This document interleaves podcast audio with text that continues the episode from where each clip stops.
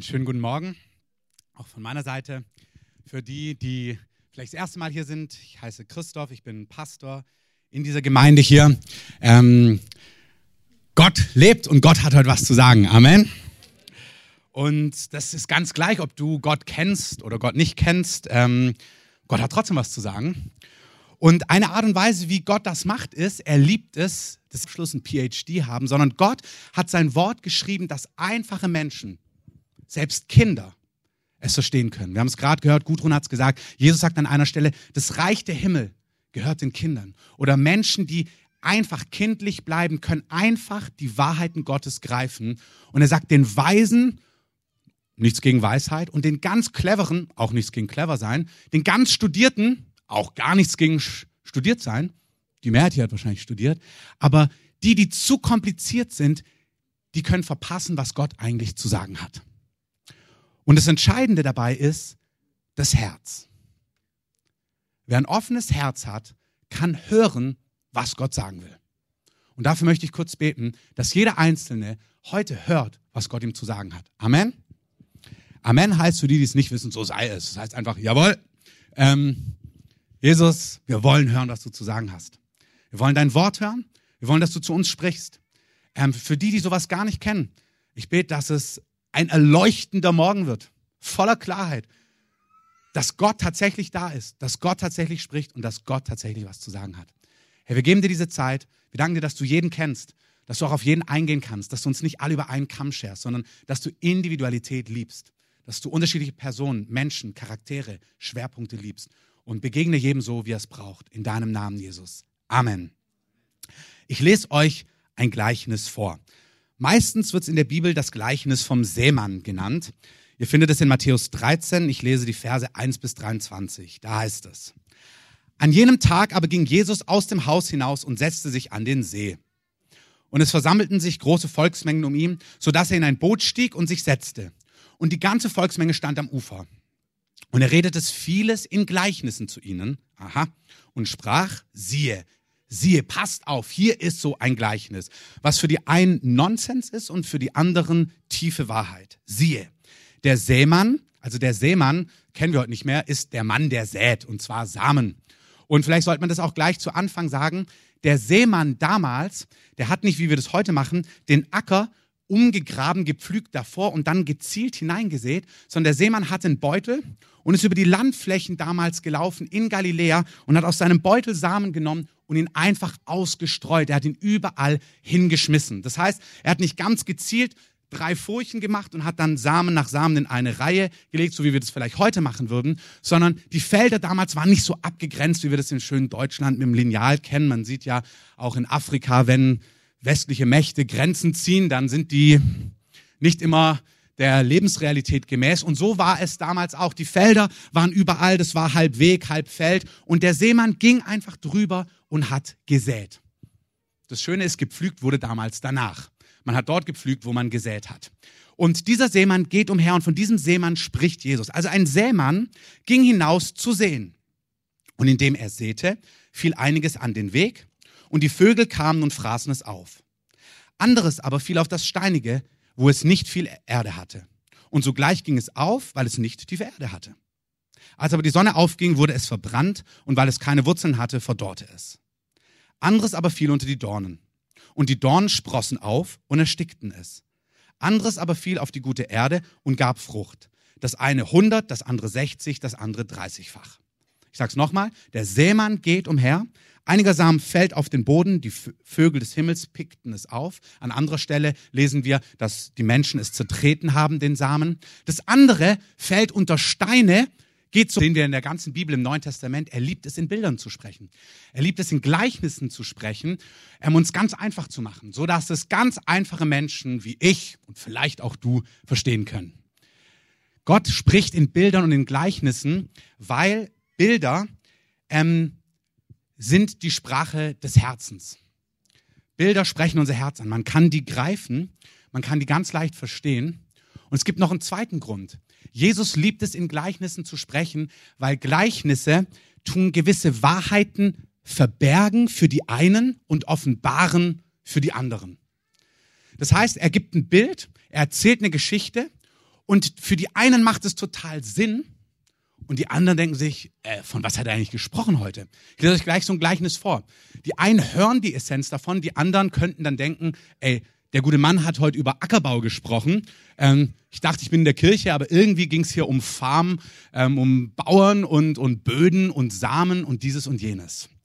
Und das Entscheidende ist, dass Gott es sich gedacht hat, dass er die Bibel, das Wort Gottes, wahrscheinlich kennt die jeder, nicht geschrieben hat für irgendwelche gut studierten Theologen, die einen Doktorabschluss, einen PhD haben, sondern Gott hat sein Wort geschrieben, dass einfache Menschen, selbst Kinder, es verstehen können. Wir haben es gerade gehört, Gudrun hat es gesagt, Jesus sagt an einer Stelle, das Reich der Himmel gehört den Kindern. Oder Menschen, die einfach kindlich bleiben, können einfach die Wahrheiten Gottes greifen. Und er sagt den Weisen, nichts gegen Weisheit, und den ganz Cleveren, auch nichts gegen clever sein, den ganz Studierten, auch gar nichts gegen studiert sein, die Mehrheit hier hat wahrscheinlich studiert, aber die, die zu kompliziert sind, die können verpassen, was Gott eigentlich zu sagen hat. Und das Entscheidende dabei ist das Herz. Wer ein offenes Herz hat, kann hören, was Gott sagen will. Und dafür möchte ich kurz beten, dass jeder Einzelne heute hört, was Gott ihm zu sagen hat. Amen. Amen heißt für die, die es nicht wissen, so sei es. Das heißt einfach, jawohl, ähm, Jesus, wir wollen hören, was du zu sagen hast. Wir wollen dein Wort hören. Wir wollen, dass du zu uns sprichst. Ähm, für die, die sowas gar nicht kennen, ich bete, dass es ein erleuchtender Morgen wird, voller Klarheit, dass Gott tatsächlich da ist, dass Gott tatsächlich spricht und dass Gott tatsächlich was zu sagen hat. Herr, wir geben dir diese Zeit. Wir danken dir, dass du jeden kennst, dass du auch auf jeden eingehen kannst, dass du uns nicht alle über einen Kamm scherst, sondern dass du Individualität liebst, dass du unterschiedliche Personen, Menschen, Charaktere, Schwerpunkte liebst und begegne jedem so, wie er es braucht. In deinem Namen, Jesus. Amen. Ich lese euch ein Gleichnis vor. Meistens wird es in der Bibel das Gleichnis vom Seemann genannt. Ihr findet es in Matthäus 13. Ich lese die Verse 1 bis 23. Da heißt es. An jenem Tag aber ging Jesus aus dem Haus hinaus und setzte sich an den See. Und es versammelten sich große Volksmengen um ihn, so dass er in ein Boot stieg und sich setzte. Und die ganze Volksmenge stand am Ufer. Und er redete vieles in Gleichnissen zu ihnen. Aha. Und sprach, siehe, siehe, passt auf, hier ist so ein Gleichnis, was für die einen Nonsens ist und für die anderen tiefe Wahrheit. Siehe, der Sämann, also der Sämann, kennen wir heute nicht mehr, ist der Mann, der sät, und zwar Samen. Und vielleicht sollte man das auch gleich zu Anfang sagen, der Sämann damals, der hat nicht, wie wir das heute machen, den Acker umgegraben, gepflügt davor und dann gezielt hineingesät, sondern der Seemann hatte einen Beutel und ist über die Landflächen damals gelaufen in Galiläa und hat aus seinem Beutel Samen genommen und ihn einfach ausgestreut. Er hat ihn überall hingeschmissen. Das heißt, er hat nicht ganz gezielt drei Furchen gemacht und hat dann Samen nach Samen in eine Reihe gelegt, so wie wir das vielleicht heute machen würden, sondern die Felder damals waren nicht so abgegrenzt, wie wir das in schönen Deutschland mit dem Lineal kennen. Man sieht ja auch in Afrika, wenn westliche Mächte Grenzen ziehen, dann sind die nicht immer der Lebensrealität gemäß. Und so war es damals auch. Die Felder waren überall, das war halb Weg, halb Feld. Und der Seemann ging einfach drüber und hat gesät. Das Schöne ist, gepflügt wurde damals danach. Man hat dort gepflügt, wo man gesät hat. Und dieser Seemann geht umher und von diesem Seemann spricht Jesus. Also ein Seemann ging hinaus zu sehen. Und indem er säte, fiel einiges an den Weg und die Vögel kamen und fraßen es auf. Anderes aber fiel auf das Steinige, wo es nicht viel Erde hatte. Und sogleich ging es auf, weil es nicht tiefe Erde hatte. Als aber die Sonne aufging, wurde es verbrannt, und weil es keine Wurzeln hatte, verdorrte es. Anderes aber fiel unter die Dornen. Und die Dornen sprossen auf und erstickten es. Anderes aber fiel auf die gute Erde und gab Frucht. Das eine hundert, das andere sechzig, das andere dreißigfach. Ich sag's nochmal, der Sämann geht umher, Einiger Samen fällt auf den Boden, die Vögel des Himmels pickten es auf. An anderer Stelle lesen wir, dass die Menschen es zertreten haben, den Samen. Das andere fällt unter Steine, geht sofort auf, aber dann kommt die Sonne des Tages uns verdorrt, weil es keine Wurzeln hatte, weil Steine drunter waren. Und wiederum das dritte fällt unter Dornen und dann fängt beides, sagt Lukas, gleichzeitig an zu wachsen. Ähm, also Matthäus erzählt davon, Markus erzählt davon, Lukas erzählt davon. Lukas erzählt, beides fängt an zu wachsen und die Dornen werden dann immer größer und ersticken den Samen, der gesät worden ist. Die Jünger fragen ihn, warum redest du in Gleichnissen? Er aber sprach zu ihnen, weil euch gegeben ist, die Geheimnisse des Reiches der Himmel zu wissen, jenen aber ist es nicht gegeben. Da haben wir es wieder, zwei Gruppen. Die einen verstehen, die anderen verstehen nicht.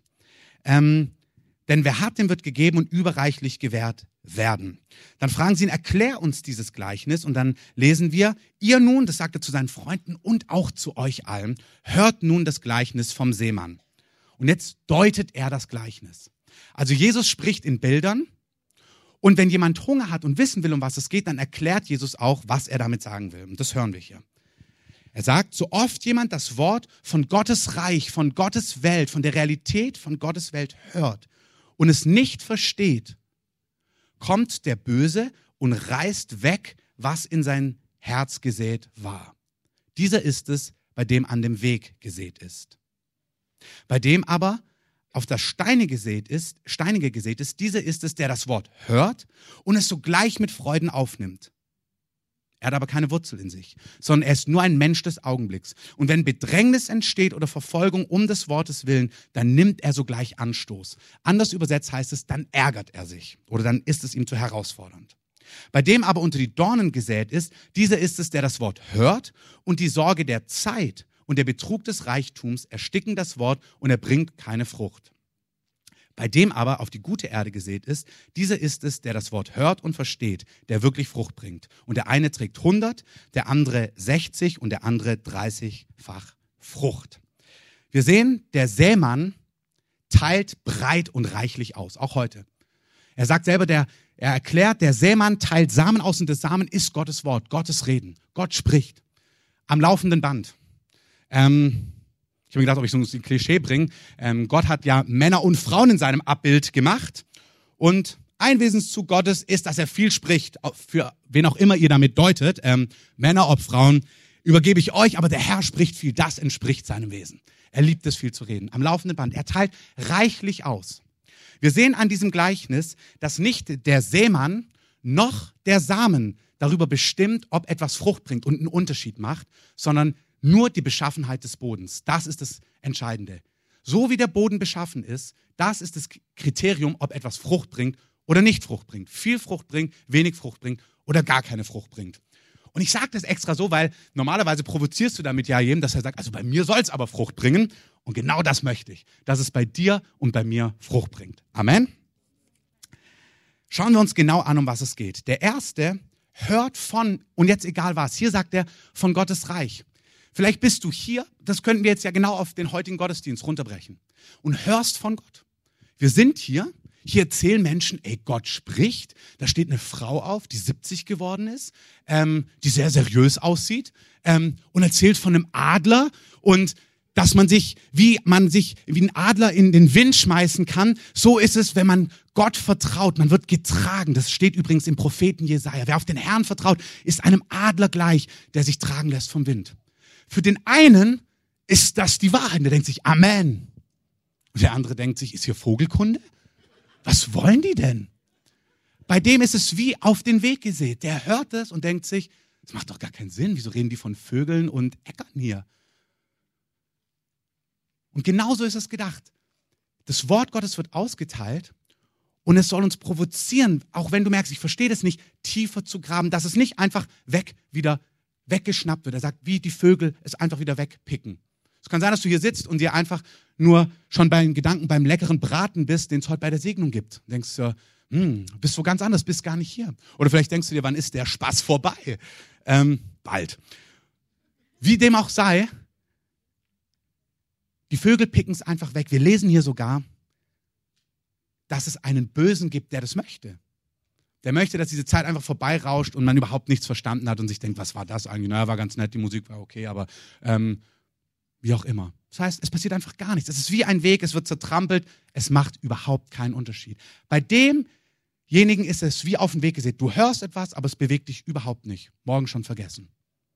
Das gilt auch, wenn es Themenbereiche gibt. Vielleicht kennst du Gott. Vielleicht weißt du, dass Gott spricht. Aber es gibt Themenbereiche, ähm, die nicht an dein Herz rankommen. Das ist wie auf den Weg gesehen. Das wird sofort weggepickt. Wenn zum Beispiel das Thema Finanzen kommt, dann denkst du, ach, Geld, immer Kirche und Geld, damit will ich überhaupt nichts tun. Das ist, da hast du gleich die, die ganze, vielleicht Staatskirchen oder die Geschichte von manchen Kirchen im Kopf oder irgendwelche Bischöfe, die irgendwelche Häuser viel zu teuer umgebaut haben. Denkst, ach, mit dem Thema will ich gar nichts zu tun haben. Oder vielleicht kennst du den Herrn und denkst dir, ach, Beziehungen, wenn über Beziehungen gesprochen wird oder dass Gott dazu oder dazu etwas zu sagen hat und du denkst dir, ja, ich glaube schon an Gott, aber was dieses Thema angeht, da schaltest du gleich auf Durchzug. Es kann sein, dass du voll mit Gott lebst, aber wenn es aufs Thema Beziehung, Finanzen, Berufung geht, Mission, ähm, Gott nachzufolgen im Glauben, irgendwie fordert dich das zu sehr heraus, das Wort kommt bei dir gar nicht an, da hast du schon längst auf Durchzug geschalten. Ich möchte dich ermutigen, dass du jemand bist, dessen Herz, dessen die Beschaffenheit des Herzens nicht wie der Weg ist, sondern dass Gottes Wort in dein Herz hineinfallen kann.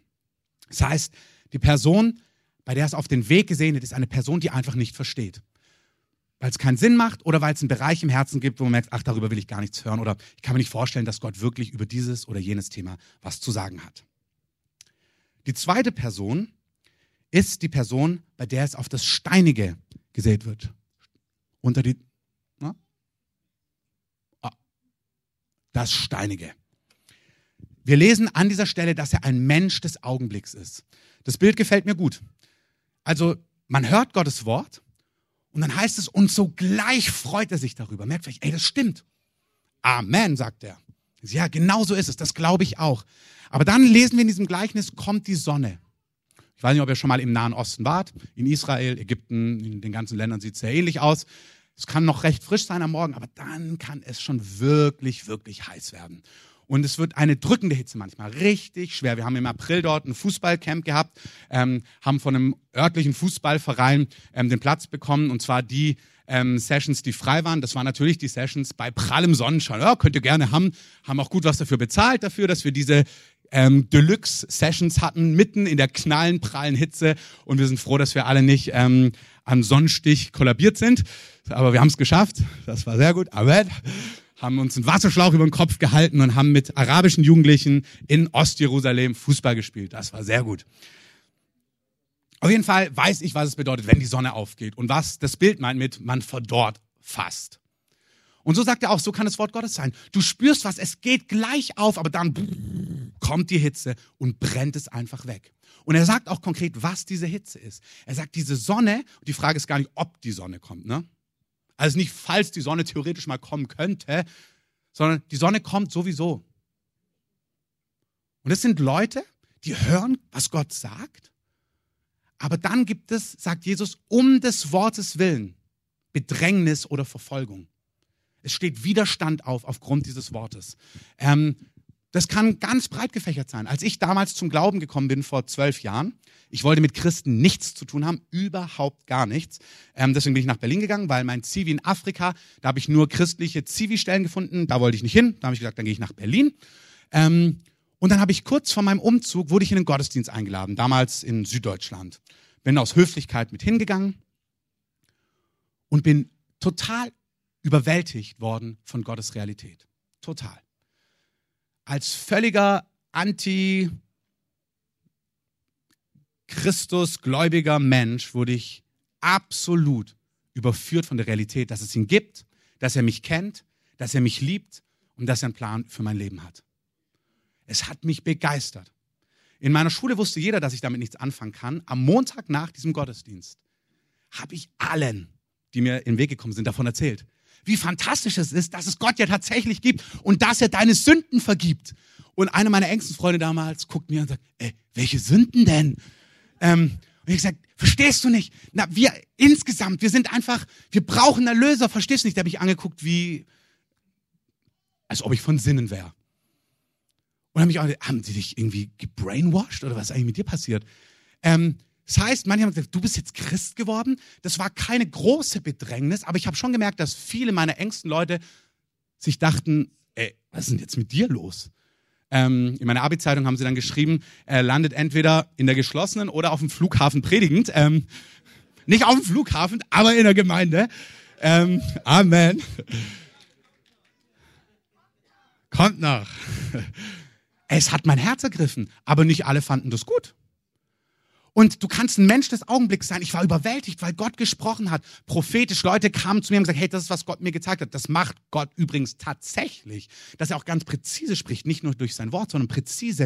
Und es hat mich überwältigt. Ich bin nach Hause, dachte, es gibt diesen Gott wirklich, der spricht zu mir. Und am nächsten Tag haben mir Leute gezeigt, ich weiß nicht, ob du, Jans, du noch ganz fit bist. Bei meiner Frau war es ganz ähnlich. Die ist in einem Gottesdienst, damals auch im Süden, am schönen Bodensee, hat, ist Gott ihr begegnet. Sie war total berührt, läuft nach Hause und auf dem Weg nach Hause fährt eine Frau an ihr vorbei und bleibt stehen und sagt ihr nochmal, du, ich wollte dir einfach sagen, dass Gott mir gesagt hat, ich soll für dich beten und ich werde für dich beten. Und das hat sie so berührt, dass Gott ihr sagt, der Gott, der sieben Milliarden Menschen im Blick hat, damals noch nicht ganz, aber heute hat er sieben Milliarden Menschen im Blick. Ihr sagt, du, ich kenne dich, ich sehe dich und ich bitte sogar Leute, dass sie für dich beten. Und ich denke, das hat sie total berührt, dass Gott sie kennt. Und dann hat sie das ihrer Zwillingsschwester erzählt. Und ihre Zwillingsschwester hat gesagt, ey, bist du blöd? Die hat dich in dem Zelt gesehen und jetzt ist die nachgefahren und hat dir das einfach gesagt. So, das ist doch eine Sekte. Und dann hat sie gesagt, äh. Und plötzlich ist etwas, was sie gespürt hat, in einem Augenblick völlig rausgerissen worden. Und sie hat es völlig verloren. Und sie hat die nächsten fünf Jahre, das kann sie euch selber erzählen, waren keine glorreichen Jahre. Du hast gemerkt, eigentlich kam Gott und hat gesagt, hey, fang an mit mir zu leben und die nächsten Jahre sind völlig gegenteilig gelaufen, weil einfach jemand ihr gespiegelt hat, es ist doch Nonsens, was du machst oder hey, die haben dich total veräppelt dort. Es kann auch sein, dass Gott dir was sagt. Wir haben letzte Woche von Paulus gesprochen. Paulus wird berufen von Jesus. Wir sind immer noch übergeordnet in dieser Serie Gott hören. Und hier ist ein Gleichnis, wie man Gott hört. Um Gott zu hören, braucht man den richtigen Herzensboden. Paulus hat eine Berufung von Gott bekommen. Jesus erscheint ihm sogar und sagt ihm, was er mit ihm vorhat. Du wirst vor Könige und, und Oberste gehen und du wirst ihn von meinem Reich erzählen. Du wirst Menschen aus der Finsternis ins Licht holen, ihnen zeigen, dass es Gott tatsächlich gibt. Und dann gehen drei Jahre ins Land, wo Paulus damals in Damaskus sitzt und gewisse innere Herausforderungen hat. Das sind Zeiten, wo, die, wo sich, das möchte ich dir sagen, wenn du ein Wort Gottes hast, wo du vielleicht begeistert eine Prophetie empfangen hast, Gott dir was gesagt hat, was er mit dir macht, und dann kommt die Zeit, wo Bedrängnis kommt um dieses Wortes willen. Paulus haben wir damals gesehen, ähm, war von den Juden angestellt, war einer der, der, der Priester dort, der, der Gottes Reich gebaut hat als jüdisch Gläubiger. Dann ist er zu, hat er sich zu Jesus bekehrt, der hat seinen Unterhalt, der hat seine Unterstützung verloren. Der saß ganz alleine dort in Damaskus. Und du kannst dir vorstellen, dass es Tage sind, wo du dich fragst, ist Gott überhaupt da? Wo Bedrängnis da ist, wo du dich auf was eingelassen hast, was Gott gesagt hat. Und plötzlich wird es ganz schön eng. Hey, das ist Standard. Wo du plötzlich merkst, kann diese Sonne das jetzt verbrennen oder kann, kann, kann dieses Wort anfangen, Wurzeln zu treiben in die Tiefe, wo du Nahrung, wo du Frische bekommst, die du brauchst? Ihr erinnert euch, wir sprechen in Bildern, weil Jesus in Bildern spricht. Es sind diese Zeiten, wo du was gehört hast, vielleicht hat Gott dir eine Verheißung gegeben für Heilung, für Wiederherstellung. Und die Zeiten, wo es nicht so aussieht, wo Leute sagen, hey, du solltest anders handeln, wie du handelst, ist töricht in meinen Augen. Aber du hast gespürt, dass Gott zu dir gesprochen hat.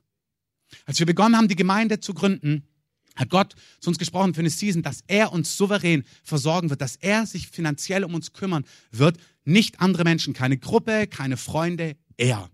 Das war glorreich. Darauf haben wir uns eingelassen.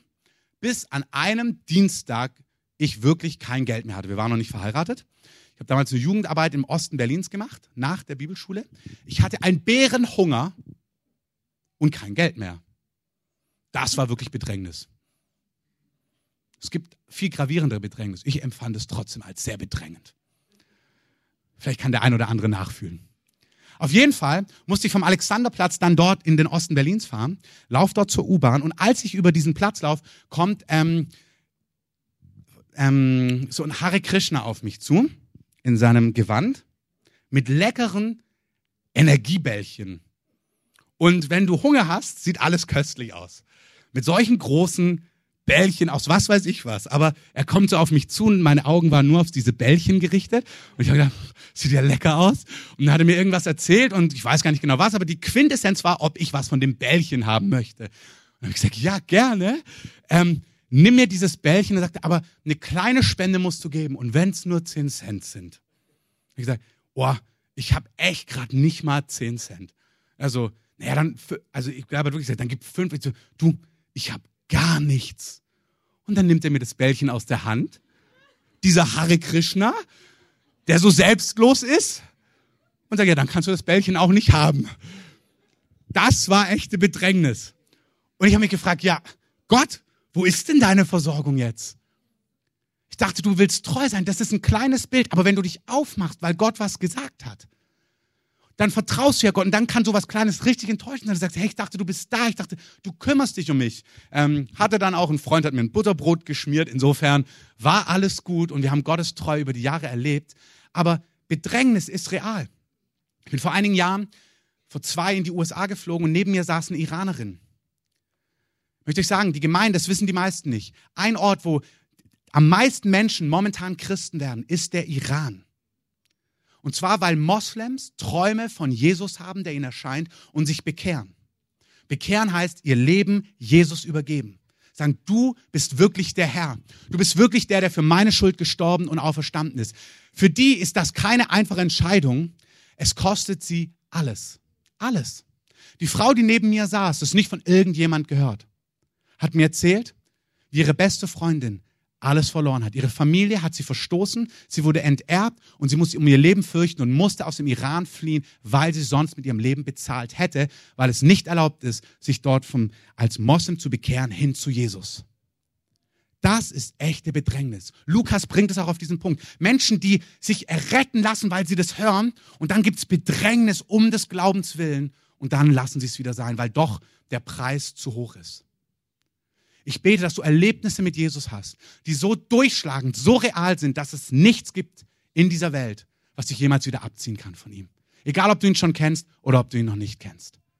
Dass wir Dinge hören, die so real sind in unserem Herzen, dass wir ihm nachjagen, kostet es, was es wolle. Amen.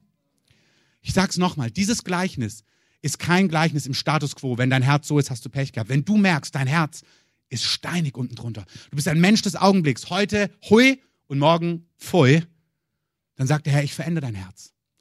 Wenn du jemand bist, der nur hier ans Mittagessen denkst und denkst, aber eigentlich, wenn es wahr ist, würde ich es doch mitnehmen. Hey, wenn du Gott das zeigst, wird er zu dir sprechen, sodass du es verstehst. Amen. Amen. Die dritte Kategorie sind die Menschen, wo es unter Dornen gesät ist. Und ich habe das genannt, wir haben gesagt, Mensch, der nicht versteht, Mensch des Augenblicks. Und das ist ein Mensch in gewisser Form dieses Zeitalters. Da heißt es, es wird unter Dornen gesät und dann wachsen aber die Dornen und ersticken das, was Gott tun möchte. Und er sagt drei Dinge, warum es erstickt wird. Durch Sorgen dieser Zeit, dieses Zeitalters, Sorgen, Betrug des Reichtums. Lukas sagt nur Reichtum. Aber es ist interessant, Betrug des Reichtums. Auch hier wieder, nichts gegen Wohlstand. Die Bibel ist voll von Verheißungen, dass wer mit Gott lebt, dass, er, dass Gott ihn segnet. Es geht nicht um Wohlstand oder Geld, nichts dergleichen. Es geht um den Betrug des Reichtums und um die Vergnügungen des Lebens. Auch hier, guck dir mal die Welt an. Gott ist ein Gott voller Humor und der Lust am Leben hat. Schau dir die Schöpfung an. Gott ist wunderbar. Wer hat sich das alles erdacht? Wer hat Männlein und Weiblein erdacht? Wer hat die ganzen Dinge so wunderbar kreiert? Hey, Gott hat Vergnügen in das Leben gepackt. Amen. Gott ist nicht gegen Vergnügen, gegen Freude, gegen Echtheit des Lebens. Gott ist kein Moralapostel, der nicht lachen kann, der nicht fröhlich ist, der langweilig ist, der engstirnig ist. Gott ist die Freude in Person.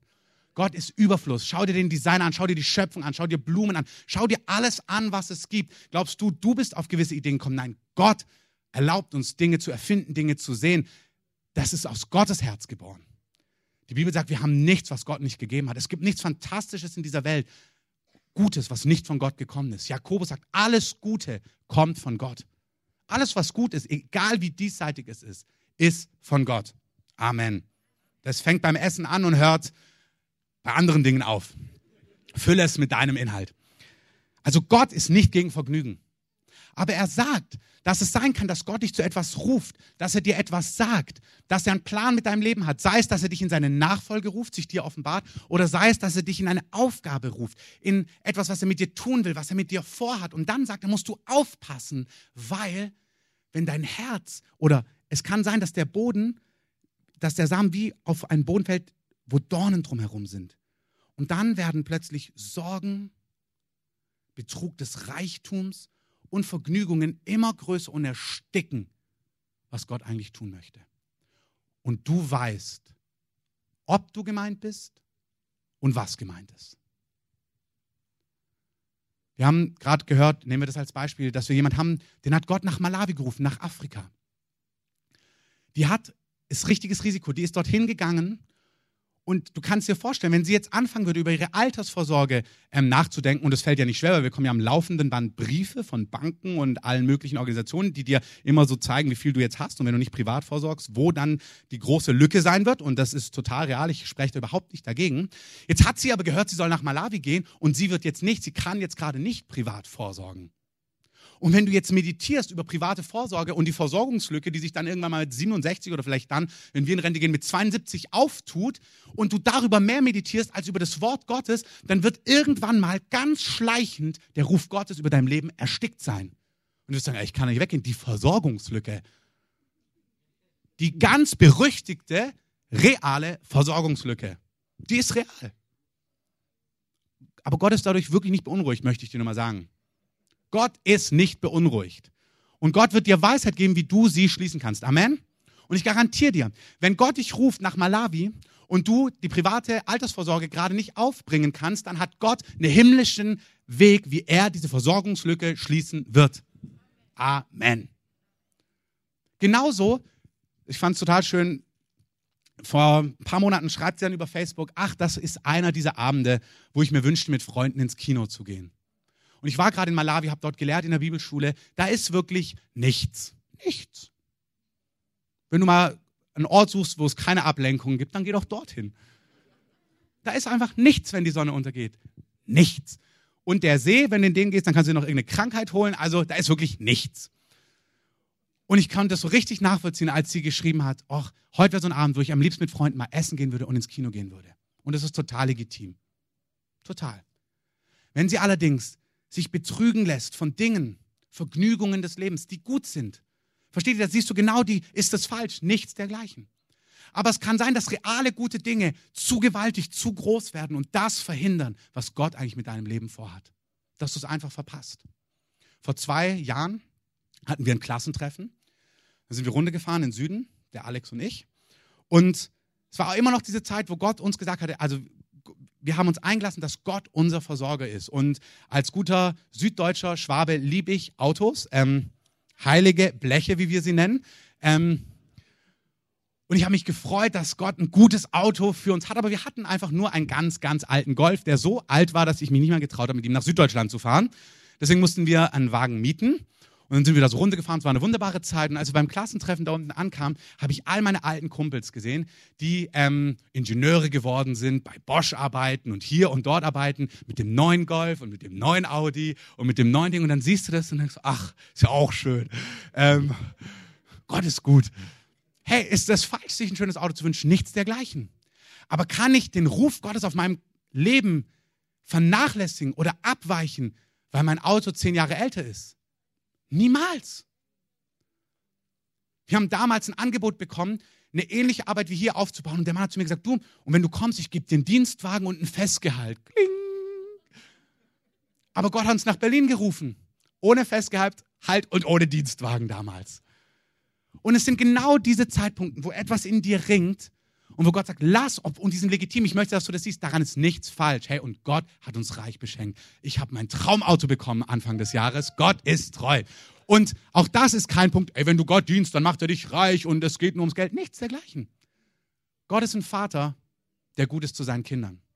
Und wer sich auf ihn einlässt, wird niemals zu kurz kommen. Niemals. Niemals. Weder predige ich, dass du allen entbehren musst, wenn du Gott nachfolgst, noch predige ich, dass du schöner, reicher und erfolgreicher wirst, wenn du Gott nachfolgst. Aber dass Jesus es würdig ist, unser ganzes Leben ihm anzuvertrauen und auf seinem Weg für unser Leben radikal nachzujagen. Darauf zu achten, dass Dornen, Vergnügungen des Lebens, so gut sie damit niemals das ersticken, was Gott tun möchte. Mich nicht betrügen zu lassen von Reichtum, der heute hier ist und morgen weg ist, sondern auf Dinge zu säen, die Ewigkeitswert haben. Und Sorgen einzuordnen unter die Güte und die Treue Gottes und niemals mich von ihnen dominieren oder beherrschen zu lassen. Und dann sagt Jesus, gibt es diejenigen, die das Wort Gottes hören und der Same fällt auf guten Boden. Und in Lukas 8, Vers 15, da erklärt er, was es damit auf sich hat. Da steht es, dass in der guten Erde aber sind die, welche in einem redlichen und guten Herzen das Wort, nachdem sie es gehört haben, bewahren, festhalten und Frucht bringen mit Ausharren. Ausharren ist so ein alter biblischer Begriff, der heißt so viel wie festhalten, dranbleiben, nicht loslassen. Die hören, was Gott sagt. Die hören, dass heute gesagt worden ist, du kannst ein Leben mit Gott starten, frag ihn doch mal. Und die vergessen nicht beim Mittagessen, dass Gott eigentlich heute zu ihnen gesprochen hat. Die haben den Ruf Gottes gehört, in Richtung.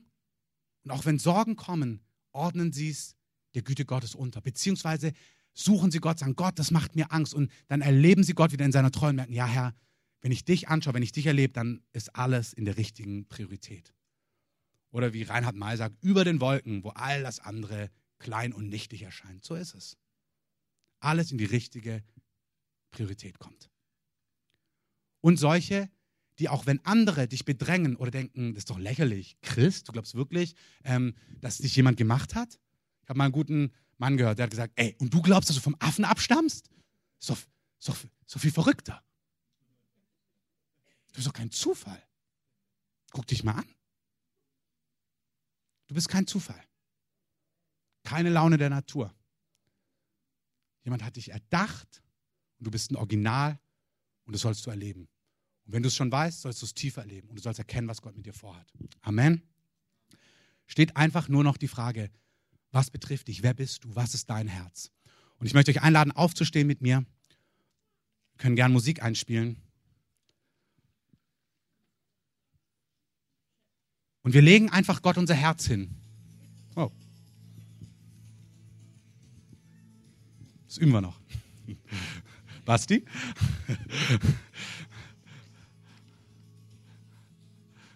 Der Mittwoch kommt. Können wir es ein bisschen leiser machen? Also hier auf dem Monitor. Lass uns mal die Augen schließen. Du weißt ja am besten selber, wer du bist. Sag doch das Gott mal. Ich bin einer, der, wo Sorgen alles kaputt machen können. Oder sobald andere Leute doof finden, was ich gut finde, dann verliere ich, was du mir gesagt hast. Wenn andere darüber lachen, dann fühle ich mich auch gleich schlecht und kann es überhaupt nicht festhalten. Und du merkst irgendwie, sobald ich etwas Erfolg habe, denke ich nur noch über Golfclub, den neuen Schläger und das neue Auto, das neue Modell nach und verliere irgendwie das, was Gott in mein Herz gemacht hat. Du weißt, von was du absorbiert oder beraubt wirst. Und ich bitte dich, sag das doch mal Gott ehrlich. In deinem Herzen oder leise vor dich hergemurmelt. Und ich möchte auch wirklich diejenigen ansprechen, das machen wir jede Woche, immer, jeden Gottesdienst. Wenn du heute das erste Mal da bist, hast du das noch nicht erlebt. Deswegen sage ich dir, wir machen das immer. Gott ist ein Gott, der Menschen einlädt, der sich vorstellt, wie heute, und dann fragt, willst du mich besser kennenlernen? Und ich bitte uns, dass wir einfach mal alle die Augen schließen. Alle. Und wenn einfach jetzt keiner guckt, also jeder guckt jetzt einfach mal nur auf sich. Wenn du hier bist und du spürst, dass, dass Gott zu dir gesprochen hat heute Morgen, dass es hier eine Dimension gibt, von der du noch gar nichts weißt. Und du merkst, ich will davon mehr wissen. Ich will Gott, ich will Jesus kennenlernen. Ich will das verstehen. Ich möchte, dass er in mein Leben hineinkommt und wirkt und spricht und handelt. Dass er mich führt, dass er mich beschützt, dass er mir auch meine Schuld vergibt. Dass er mein Herz heilt, da wo es Heilung braucht. Und dass er mich dort verändert, wo ich merke, dass ich mich einfach seit zehn Jahren nicht verändere, obwohl ich alles probiere, was ich probieren kann und was ich wüsste, wie es funktionieren könnte. Aber du merkst, es verändert sich nicht.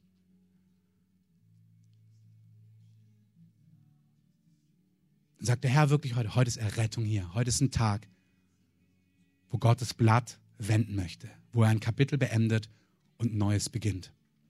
Und lass uns die Augen geschlossen haben. Wenn du merkst, das betrifft dich, heb doch einfach mal deine Hand nach oben. Sag doch einfach, hey, hier bin ich. Danke. Wen das betrifft, hebe einfach deine Hand nach oben. Sag, Jesus, nimm mein Leben in deine Hand, mach alles neu. Nimm mich an der Hand, führ mich weiter. Danke. Es sind noch zwei, drei. Heb einfach deine Hand nach oben. Danke. Ich warte noch ganz. Lass die Augen einfach bitte geschlossen. Lass uns das auch so ehren, dass Menschen einfach so ein Zeichen geben und lass uns kurz die Hand nach oben halten. Hier sind noch ein, zwei. Wenn du hier bist, streck einfach deine Hand dem Herrn entgegen. Sag, Herr, komm. Und wie wir gehört haben, vergiss, es egal, was andere denken. Du triffst eine Entscheidung. Danke. Danke für euren Mut. Nehmt gern die Hände runter. Und jetzt wollen wir einfach gemeinsam beten. Beten ist Reden mit Gott. Wir wollen das Gott einfach sagen. Lass uns einfach alle gemeinsam beten. Jesus, danke für dein Wort. Und dass du sprichst. Und dass du nicht fern bist. Oder nur an Weihnachten auftauchst. Sondern dass du einen Plan für mein Leben hast. Dass du mich kennst. Und dass du mich liebst. Und dass du mir meine Schuld vergeben willst. Und das bitte ich dich. Vergib mir meine Schuld. Danke, dass du am Kreuz für meine Schuld gestorben bist. Ich glaube dir, dass du lebst und dass du deine Hand heute ausgestreckt hast. Und ich greife zu. Jesus, komm in mein Leben. Sei mein Retter und sei mein Herr. Führ mich, leite mich und zeig mir, was dir wichtig ist. Heil mein Herz und mach Dinge neu, die du neu machen möchtest. In deinem Namen bete ich.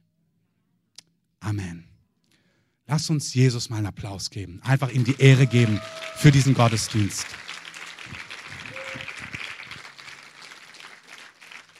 An der Stelle ist der Gottesdienst vorbei. Wir unten findet ihr Kaffee, Tee, wahrscheinlich Kekse, Broschüre, Kuchen.